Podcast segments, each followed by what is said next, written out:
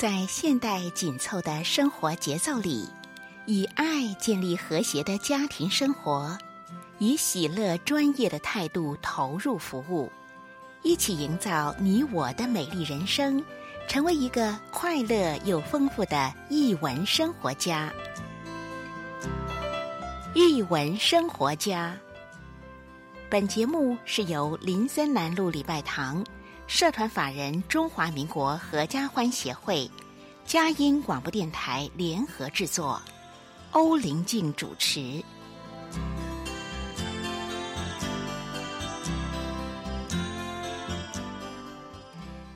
是嘉义联播网台北 FM 九零点九，各位听众朋友，大家好！您现在所收听的节目是《艺文生活家》，我是节目主持人林静，很高兴跟大家在空中相会。节目一开始跟您分享展览的讯息：版艺时代二零二二年金门国际版画展，原本定于去年要举办的二零二一金门国际版画展，因为新冠疫情。所以延到今年的一月二十七号到三月一号盛大举办。那这一次呢，邀请了美国、加拿大、俄罗斯、澳洲、日本、韩国。一共有十三个国家优秀的版画作品。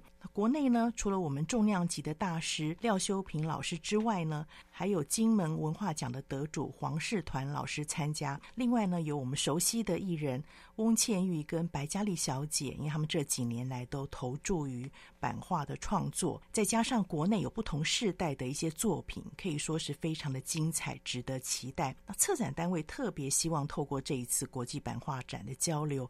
能够重新检视我们看待当下时空的意义，所以这机会非常难得。如果您正在金门，或者是您真的是有机会前往参观，啊，都推荐给您。板艺时代二零二二年国际版画展在金门的文化局展览厅展出。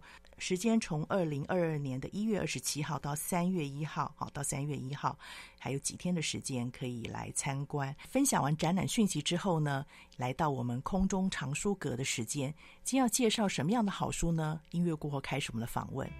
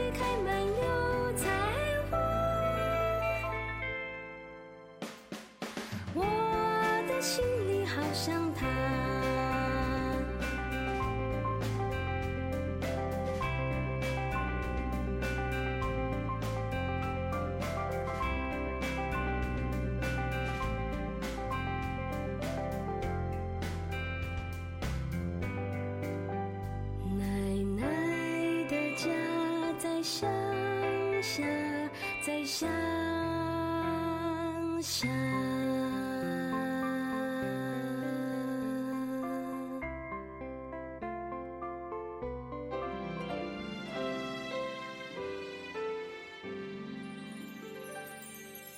分分秒秒守护城市心灵。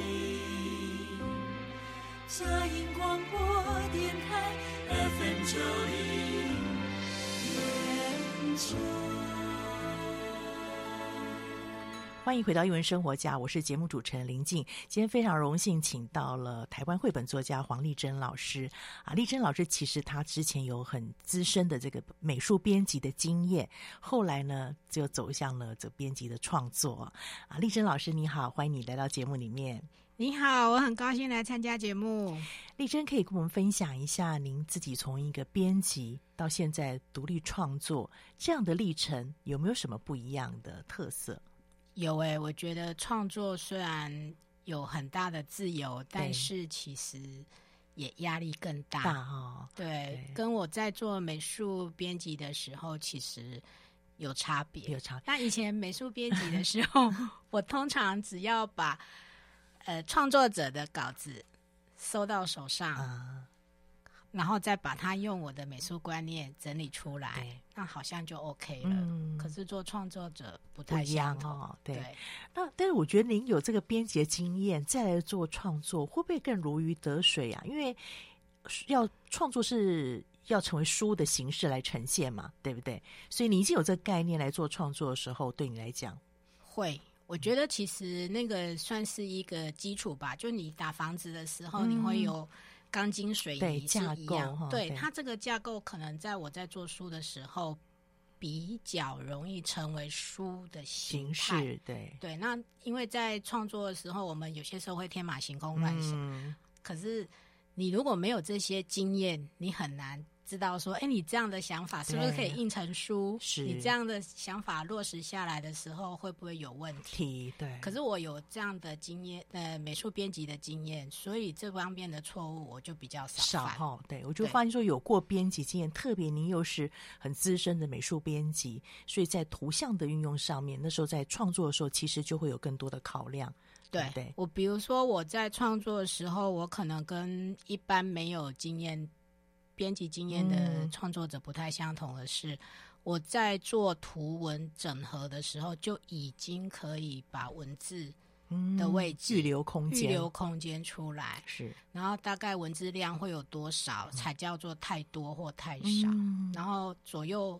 位置的排编排，我其实整本书的形态都 OK 了，包含封面哦。所以接你这个创作文稿的编辑非常轻松了。是的，我几乎是整本书已经从呵呵啊 交到他手上，甚至于还可以把那个编排软体告诉他说，你可以直接修改套用。哦、真的，所以大家应该很喜欢跟你做合作啊、呃，就很省时。对啊，我们现在回到您的作品哦，这边有一本书。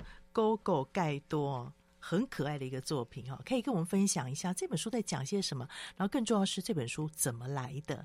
呃，这本书其实是因为我当柯南来的。当 柯南，对，我有一次在捷运上面看到了一只导盲犬，啊，这是我第一次看到导盲犬。嗯，那我觉得很惊讶的是，这只导盲犬带着盲人走进捷运车厢的时候。他就很自然的把头放在椅子上，嗯，他会找博爱座哦，哦，真的，哦，真的，他就把头放在博爱座上，哦，然后盲人就顺着他的头啊，啊，就这样摸找到椅子坐下，啊，那那只狗就正好顺势蹲在椅下面，对，等待主人，是，他就站在我的正前方的时候，啊，我觉得这只狗真的是出奇的聪明，太神奇了，对，然后我一整路都盯着他，嗯，然后他也就。很安分的在下面，连动都不动。他、嗯、只是训练有素，对，它只是会抬头看一下主人在做什么。嗯、那我很好奇啦，我就是一个无聊的好奇小孩，嗯、我就跟着他。创作者需要有好奇 心，我就跟着他一起下捷运。嗯、我想知道说，那你怎么出闸门？对对对，你怎么走手扶梯？扶梯我发现这只狗都会。而且他还会等公车过马路。对啊，我那个时候就对这种狗产生了一种无敌的敬意。对，然后我就做了一个很错误的示范，因为太感觉到它太聪明了，所以我就跑过去跟他说：“你真的是一个乖狗狗，你好乖，好乖，好棒。”可是我犯了一个错误。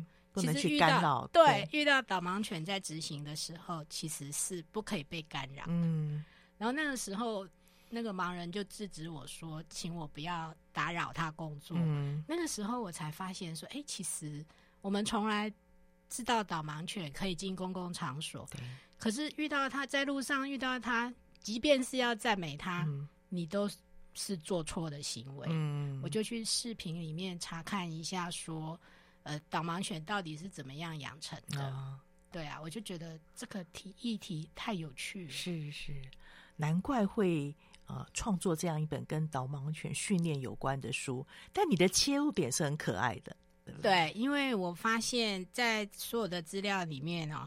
导盲犬在小的时候，它其实是出生之后会被送到寄养家庭。嗯、那首先要知道的是，导盲犬它的八代祖宗都是没有攻击人的记录、哦、追踪，对不对？对，而且都是导盲犬出生的，嗯、就是它的血脉是一脉优良，就 就跟家学渊源、啊，就跟皇族一样。哇！然后他到了寄养家庭里面的时候，大概要待一年。啊，然后一年之后，他会进入导盲犬学校。是，那进学校的刚开始的时候，那个导盲犬训练师说，他们还会做一个像小朋友学抓周的时候，哦、他们给他测试说，哎，这只狗的个性是什么？哦、所以会给他像小孩子在抓周，有没有？嗯、给你一个铃铛，嗯、给你一个那个小的拉绳，嗯、看狗有什么反应，嗯、然后来了解狗的个性。嗯、然后训练过后。才能成为导盲犬。那在这个中应该算中途之家嘛？对不对？对，中途之家。中途之家的时候，他有没有这个中途之家的主人有没有什么样的要求或者条件嘛？应该才能够符合可以接受？有有有，其实呃，我接他们叫做寄养家庭，啊、寄养家庭对，寄养家庭。那寄养家庭他们会要求你能够配合导盲犬协会的活动，嗯、因为。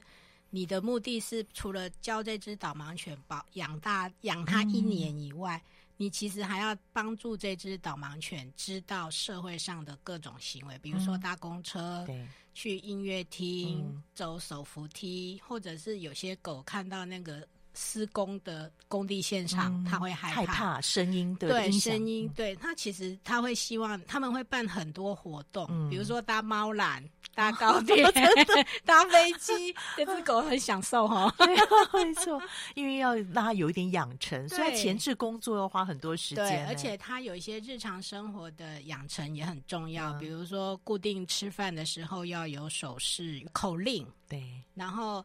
知道怎么样分辨左右口令，坐下吃饭啊，然后还有固定的上厕所时间跟地点，还有几个最基本的就是不能在床或沙发，嗯，然后他也不可以随便吃人类的食物，对，他都是有一定的训练，对，因为比较严谨，他之后才能够工作顺利愉快。对，对，我我觉得他就是一只。像消防人员在保护人的狗，嗯，所以它其实是工作犬，是它是工作犬。对，这个在台湾多吗？其实我不知道它有多少，嗯、但是我了解应该不多，不多嘛，因为它的养成需要很高的费用，而且其实，嗯，它要养成一只犬，呃，就是导盲犬、工作犬的话，也要花好多的心力，对不对？不是每只都可以合格的。因为你在寄养家庭的所有费用，其实都是导盲犬基金会负责。嗯，对。那慧光导盲犬基金会。我我自己有实地去采访了之后，我其实对他们的精神很佩服。嗯，他跟我们一般在对待狗的方式跟态度其实不太相同，因为他们把它当成是一个有个性、有脾气的狗权人，嗯，就跟狗有有狗权的人一样啊。他其实是会按照他的个性去教导这只狗，真的哦，嗯，好特别，而且很保护。是，那有没有拿？些狗有一些特质是很适合胜任的，除了它这个血统纯良之外，它必须要对于那种声音跟好奇是有一定程度的自制力、节制力。的，对，比如说，哎，你走过走过施工的地方，忽然间有放鞭炮，嘣嘣嘣，啊、狗不能忽然间惊吓，哇，跳起来，对那对盲人来讲就太危险。嗯、所以那所以那只狗必须要在这种很惊吓的状况会。镇定，对，然后对于食物的时候，他也要忍耐，克制力要很对，很克制力要很 强，非常难。这对我来讲，我在想，如果我有一天变导盲犬，我应该不会合格。我觉得，因为是一个好奇的人，对，对？我的个性就完全没办法。如果以狗来讲，我觉得处女座的狗很适合。所以有时候也发现这个。动物有它自己的个别性、特殊性，对，对这个部分，我们其实透过这个书本也可以更多的认识人类。我们常常说尊尊重这个独特性，其实动物也是有各种不同的类型。对，我其实对于这一点是去采访基金会的时候才知道，Okay. 因为。我在设计这本书的刚开始的时候，其实犯了蛮多错。嗯，那比如说，我会把它当成我们一般宠物犬一样，会亲亲抱抱啊，啊然后它扑上来的时候，我们就环抱它绕圈圈，把它放在沙发或床上一起睡觉啊，这就是大忌，对不对？对，完全都错误，叮叮。对，所以我们就知道这本书的创作非常不容易。那我们先进一段音乐，大家再听丽珍老师我们分享，到底他从什么角度来切入，那透过这本书，他这样的切入方式要表达些什么，让我们更正确的来认识这些工作犬。我们先进一段音乐。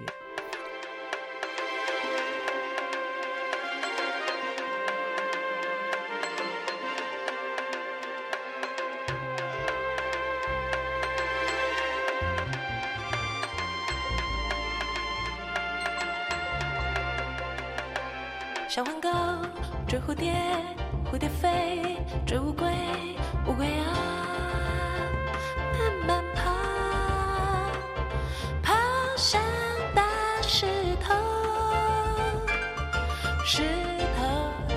小黄狗，小黄狗追蝴蝶，蝴蝶飞追乌龟，乌龟慢慢爬，爬上大石头，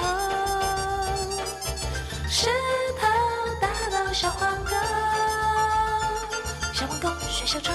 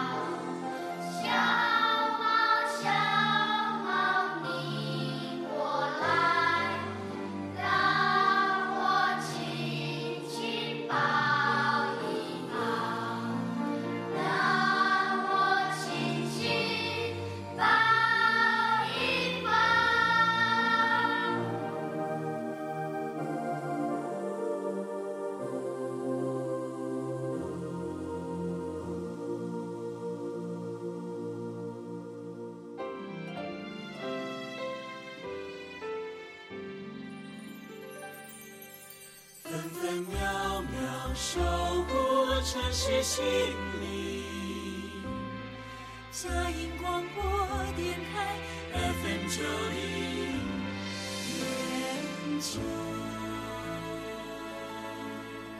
欢迎回到艺文生活家。现在在我面前有一本是由幼狮出版社出版的《勾构盖多》，是呃，台湾绘本作家黄丽珍老师所创作的。刚刚我们分享了丽珍老师她创作这本书的缘由。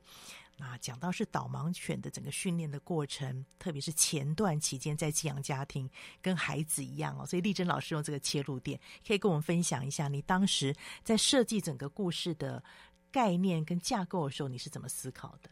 呃，其实盖多就是导盲犬的音译谐音，盖斗，盖斗，工作狗。那我当初之所以会选择寄养家庭这个桥段，嗯，主要是因为它跟小孩很像。嗯，比如说像他那个四不疑 问，嗯，对，对，就是你遇到导盲犬的时候，不可以喂它吃东西，嗯，不可以抚摸它，然后不可以呼叫它，嗯，也不可以拒绝它。然后我就想，当我们在路上遇到一个小孩的时候，可不可以给陌生跟小孩说？你是不是要吃陌生人的东西？嗯、不行，不行。陌生人在叫你的时候，你要不要回应？不，可以。可不可以把身体的某些部位给别人？没有经过同意的时候就给别人触摸？不行。行。你觉得跟小孩好像？像，对。对，而且我觉得他们在带小幼犬的时候啊，其实他的保护的心情跟保护小孩是很像，像的，所以很容易同理。对，对，很容易同理。嗯、所以我在想。这个阶段的故事应该更贴近小孩的生活。嗯、是，呃，另外我觉得很有趣，也是刚刚我们在休息的时候提到的，你用的是黑色的狗，对不对？对。一般我们对导盲犬的想法，哎，好像看到拉布拉多比较是白色系嘛，哈，浅色系的。因为我们选择黑色啊，主要是因为我我们在上社的时候看到了一则国外的老太太的新闻，然后那只狗要进。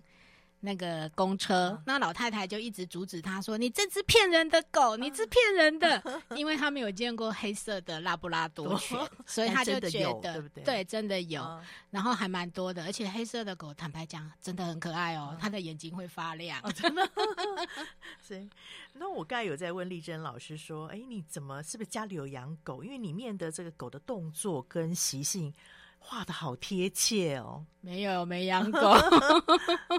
但是我那次去采访的时候，嗯、我有特别的请慧光基金会，可以让我们知道一些狗的习性跟生活。是是。那其实他就有提到说，拉布拉多犬最难预测的就是食物。食物。他超爱吃，对，因为狗其实对食物是很难抗拒的，更何况是拉布拉多，体型很大嘛，跟我一样啊。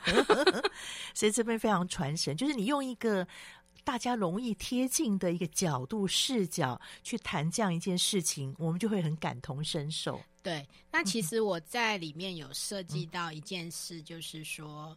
他迷路，嗯，那他进入商店的时候啊，这件事情其实是我们在采访过程的时候有问过基金会说，哎、嗯，你在带导盲犬养成的过程里面，最辛苦的部分是什么？嗯、他说，最容易遇到困境的其实是公共场所，嗯，因为在小导盲犬还没成为导盲犬以前，他、嗯、其实很多规矩是不懂的，然后。很就像小朋友去户外教学，嗯、他也会暴冲、嗯、哦，在这里跑来跑去，嗯、在那里跑来跑去，闻一闻这样。可是大家的心里头会觉得说：“哎，你是导盲犬啊，嗯、你应该是受过训练。”对。可是实际上他还没学会，是。所以这个部分呢，我们就觉得说：“哎，应该要跟各个小朋友，还有跟大家，让大家知道说。”当你遇到穿红背心的训练犬，嗯，那其实要多一点包容，接受它的不一样，它还在学。是，所以这本书我觉得非常重要，让我们看到整个养成的过程当中有哪一些是我们也许不见得是寄养家庭，但是我们也许在旁边可以帮助他，比如说那个四不疑问，疑问，对不对？不要去干扰他，然后也去更多的去接纳他，因为他还在养成的过程当中，给他一些时间。对。对对，这样是一个友善的环境，让就好像你遇到一个小朋友，他在百货公司里面乱跑的时候，我想大家也会有当过妈妈都会有同理心说，说、嗯、啊，这过两年就好了啦。小朋友写错字的时候就说啊，擦一擦，总会长大嘛，对，擦一擦再写一次就好了啦。对，我就我觉得是要用这种心情来看，多一点包容，哦，让这些狗狗能够在它最合适的时候上工，完成它的任务，对。所以，听众朋友再一次推荐您勾勾够盖多这本书，黄丽珍老师创作的。我想里面我们不暴雷太多，慢慢读你会觉得非常贴近，也可以让我们有一个更包容的心来面对这些狗狗啊。当然，除了这本之外，老师又带了另外一本《爷爷记得我吗》。我们常说望文生义，其实看这几个字，大概就知道说在谈一个老人失智的问题。在现在台湾已经进入到老龄化社会，这是一个非常重要的议题。啊，丽珍老师怎么会想要创作这本书？当初我创作这本书的时候，其实是因为我的朋友他的妈妈得了失智症。嗯，那我朋友他选择离开工作职场，回去照顾妈妈。那这一照顾大概就是十六年。哇！然后我那时候对于他的精神跟行为其实是非常佩服，嗯、因为他的事业正在高峰。对，我觉得要舍弃一些东西去成就家人，我觉得是一件很值得敬佩的事。对，不容易，又特别是他本来在事业的这个呃。高峰点上面不见得是有这个医疗医学的背景嘛，他等于从头要开始，从头学，对不对？对对。然后我我做这本书的时候呢，我就有问过他说：“哎，你每次……”跟妈妈相处的时候，你最怀念的是什么？嗯、他就说啊，我好希望我妈妈可以煮一顿饭给我吃。嗯、所以我心里头就又想说，那我们如果来用鱼汤跟猫做一个连接，是、嗯、对味道的记忆，对对，所以我就做了这样的设计。嗯，那这本书在。我都觉得老天的安排是一件很奇妙的事，嗯、因为前两三天我爸爸才从急诊出院。嗯，那做创作的时候，我在写别人的故事。对，可是现在回头看，居然在看自己的故事的时候，嗯、你会觉得说啊，老天的安排好像。不是你能够计划的，先预备好了。对，对有时候上帝会先让你做一点心理预备。对，在过程当中我们都不知道，后来才晓得说原来都有计划。对对，我就在想说啊，这一切原来、就是、那个连接起来哈。嗯。是很美妙一件事情，所以我觉得很有趣。这是有点题外话。我发现您的绘本好像都跟某一些议题都有关系的，是你平常生活当中的一些关注吗？应该是，应该是。我喜欢有议题性的内容，嗯嗯、因为就像我喜欢在做绘本的时候，可以读一些资料，嗯、像失智症这些，我也会去查一下资料做学习。我喜欢一边创作一边学习。对，对，我们常说教学相长，创作相长啊，也更多了解另外一个领域的事情。要不然，可能我们会觉得这件事情可离我们有一点距离。对，嗯、可是其实我们每个人都会迈向那个阶段。对，对，因为我在想说，我我现在回头看这本书的时候啊，我忽然间想，如果我能够。有更多的同理心，我这一阵子对待爸爸的态度应该就不一样。比如说，呃，书上有提到说，他爷爷因为失智，所以他的讲话变慢了，他会忘记一些事情。那我爸爸这次出院之后，因为身体的状况不是很好，所以他说话的速度也一样变慢了。那因为我爸是一个很强人型的男人，跟他的心里的。跟我心里头的落差其实是有不一样的。那他比如说前两天他跟我说他要洗头，嗯、那我就帮他用水擦擦头。嗯、可是他过一下子又跟我说我要洗头，嗯、然后我又再擦一次。嗯、可是当他第三次告诉我说我要洗头，我就开始心情有很大的起伏，就觉得你是在找茬吗？嗯。可是我就发了一顿脾气之后，我就安静下来想一想。其实不是，是他可能已经很单一直线的去思考事情，他没有办法告诉你说我是左边痒，哦，我是右边痒，我可不可以抓大力一点？嗯、所以他能讲的就是我要洗头，直觉的那个对，对我后来在想啊，我们每次都告诉小朋友说我们要去接受跟包容某一个有跟你心中形象不一样的东西的时候。嗯那我们自己是不是也可以做得到？是，所以我我那时候在想说啊，老天的安排让我在这个时候在读这本书，嗯、感觉完全不同，不一样哦。对，对，其实这本书是你几年前创作的吗？哎，对，所以那时候在看这本书的时候，我就觉得说，一定要请你过来再来分享一下，因为这个是目前很多家庭遇到一个问题，家里面可能有一些长辈。那其实失智不仅在长辈上面，有些年轻人也有这样的脑部的病变嘛，对不对？对，我我就很想说，就很想呼吁大家对自己的身体不要当鸵鸟。嗯，当你发现自己身体有不适，或者是已经开始有不一样的状态的时候，嗯、真的要提起勇气去检查，嗯、真的是早期发现、早期治疗。对。这个是很重要的一个部分啊，呃，跟我们分享一下这本书。你那个时候从刚才提到是从一个味道啊，比如说爷爷猫爷爷煮鱼汤给他的孙子喝，这个故事线进来。那你当中你怎么样去安排这个叙事的部分？我是从呃猫爷爷。我把它跟一个失智，我心里头是这样想：如果失智症的感觉，就有点像喝了一小口的孟婆汤。嗯，我把它跟民间故事做结合，对，所以我会把它安排进入一个黑暗的森林里面，嗯、然后见到了一个有点像孟婆的蟾蜍，嗯，去处理它。那我想说，孟婆汤它是属于民间故事，所以我就把民。呃，中国的文化放进去，那我也用了一些水墨的渲染，嗯、加上色铅笔去处理这个画面。是，所以这个是非常特别的一本书。我那时候在看的时候，发现说，哎，有一些华人的元素哈、哦，在这里面，那加上你又用这种水墨的方式，我里面加了那个中国的那个五毒，有没有？嗯、蛇蝎、蜥蜴、蟾蜍？对对对，没在上面，很有意思，而且有那种虚实之间的交错。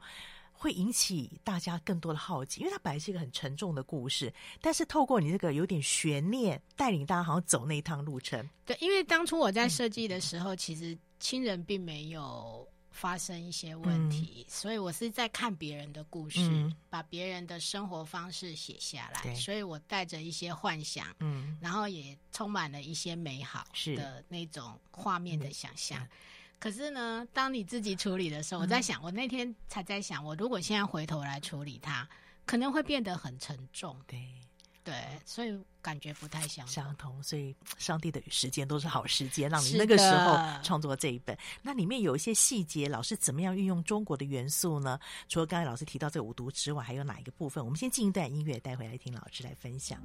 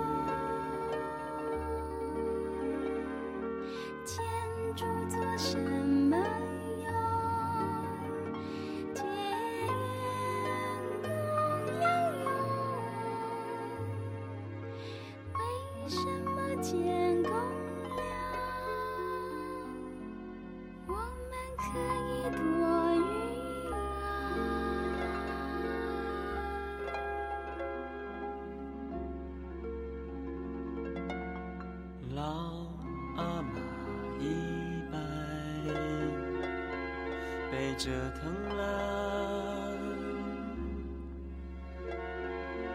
为什么被疼了？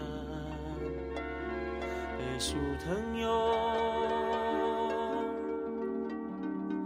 树疼做什么用？微笑住用，笑住做什么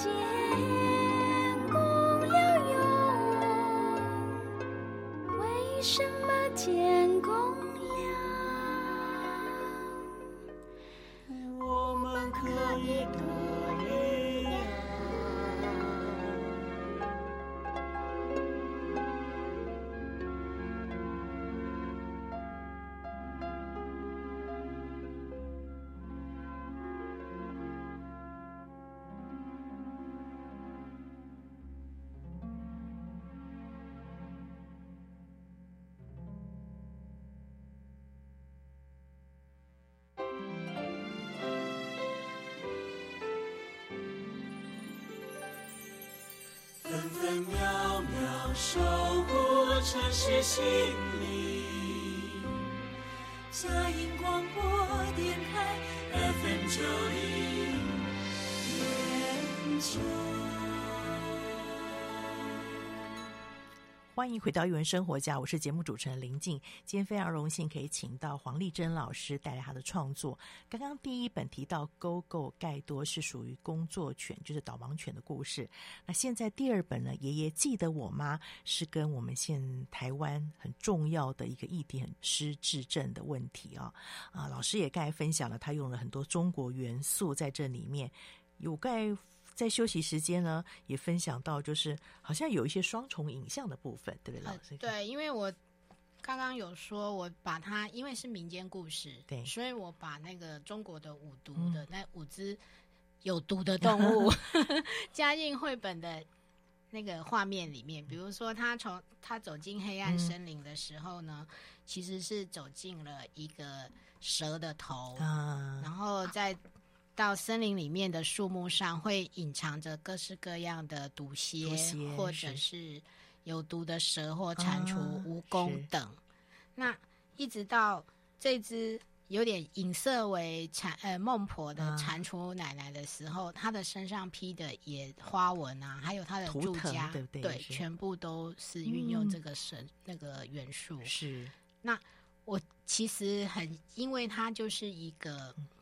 真假之间的故，虚幻、对真实，所以我用了一些渲染的部分来让它产生虚，嗯、也就是黑白无色。无色。可是当你是真实的部分，嗯、像猫爷爷跟小猫，嗯、它就是真实的，我就会让它有颜色存在。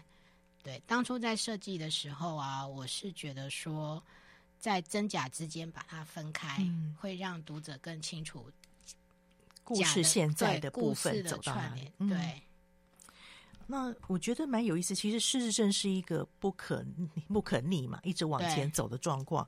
我一直在想，你最后会怎么处理这个部分？你带入是一种怎么样去重新对待相处的一个概念，对不对？因为我在想说，既然他已经不可逆了，嗯、我们再想办法去处理他。对一个小孩子来讲，他其实有点为难。对，所以对小孩来说，最好的方式应该是你去接受，嗯、就好像。呃，这次我也从这本书里面知道怎么样接受我爸爸跟我心中的形象已经完全不同了。嗯、比如说，他讲话变慢了，嗯、就跟书里面的猫爷爷一样，他的他的行动力也好，他的思考模式也好，嗯、都已经变了的时候，小孩子能做的应该就是接受，对，然后并且跟他保持比较好的关系。嗯、那我就在想，就好像我爸爸。其中里面有一个画面，就是他把孟婆婆把记忆收在瓶子里面，放进储藏室的时候，我们小我让他小猫，它试图反抗，去要把瓶子抓回来。我们总是希望借由药物或医疗来让我们的病症恢复健康。可是实际上，当这些都达不到的时候，你叫怎么做？那你只有接受。对对，那接受的时候，我就让。小猫做了一件事，比如说，它开始用另外一种心情陪伴，嗯，然后它会去贴名牌，告、嗯，然后看那个相簿里面的照片，让爷爷恢复记忆。是。对，我觉得这是一个比对小孩来讲比较正向，可以做正向。对，而且你放了一个小铃铛，对不对？对，对 这是一个很好的方式。哎，爷爷不管走到哪里都会亮亮亮。这就我们有时候以前不是猫捉老鼠，有没有挂铃铛，就会做很多连接。所以你觉得这本很有意思，会帮我们跟过去所听过的印象，好，不管是民间故事或者是一些一些童话故事做连接。对，因为我觉得说，希望小朋友可以失智，他并不是失去，嗯，他其实是不能表达。或许他的思考模式是单一的、直线的，嗯、但他并不表示他完全没有感受。嗯，然后或许他的记忆力很短，对，但是你只要散步、吃饭、做这样的陪伴，对他来讲就够了，够了哈。对。所以，对孩子来讲，用一个孩子可以做到的方式，那透过绘本故事的引导，孩子就可以比较面对家里面，如果有一些长辈身体有些状况的时候，嗯、其实孩子也会担心，跟他不知道怎么自处。对，对，呃，我在讲这本书的时候，有一个小孩就在下课的时候拉着我说：“怎么办？我觉得我阿嬷常常叫错我的名字，他、嗯、是不是失智？”嗯，我说：“阿嬷叫错名字。”有可能是老化哦。他说：“阿嬷总是把他叫到姐姐或哥哥的名字。”然后我心里就跟我就跟他说：“如果你发现阿嬷真的不一样了，应该是去请医生鉴定，对，让医生来告诉你是老化或者是有病症。”对，然后还是这样一句话。不要当鸵鸟，嗯，早期发现，早期治疗，对，至少有点心理预备。对，现在的整个医学跟科技部分已经是这样敞开了，我们可以好好善用资源。对，那主要是这本书可以让孩子知道说他可以做些什么事情，不用担心，这是人生当中好像会经历的一个历程。对，虽然有点难过惋惜，但是我们还是可以做陪伴的工作。对，我觉得重点是你要心里愿意接受他的不同。嗯然后试着用你跟他都可可以的方式去往前相处，嗯、就往前走。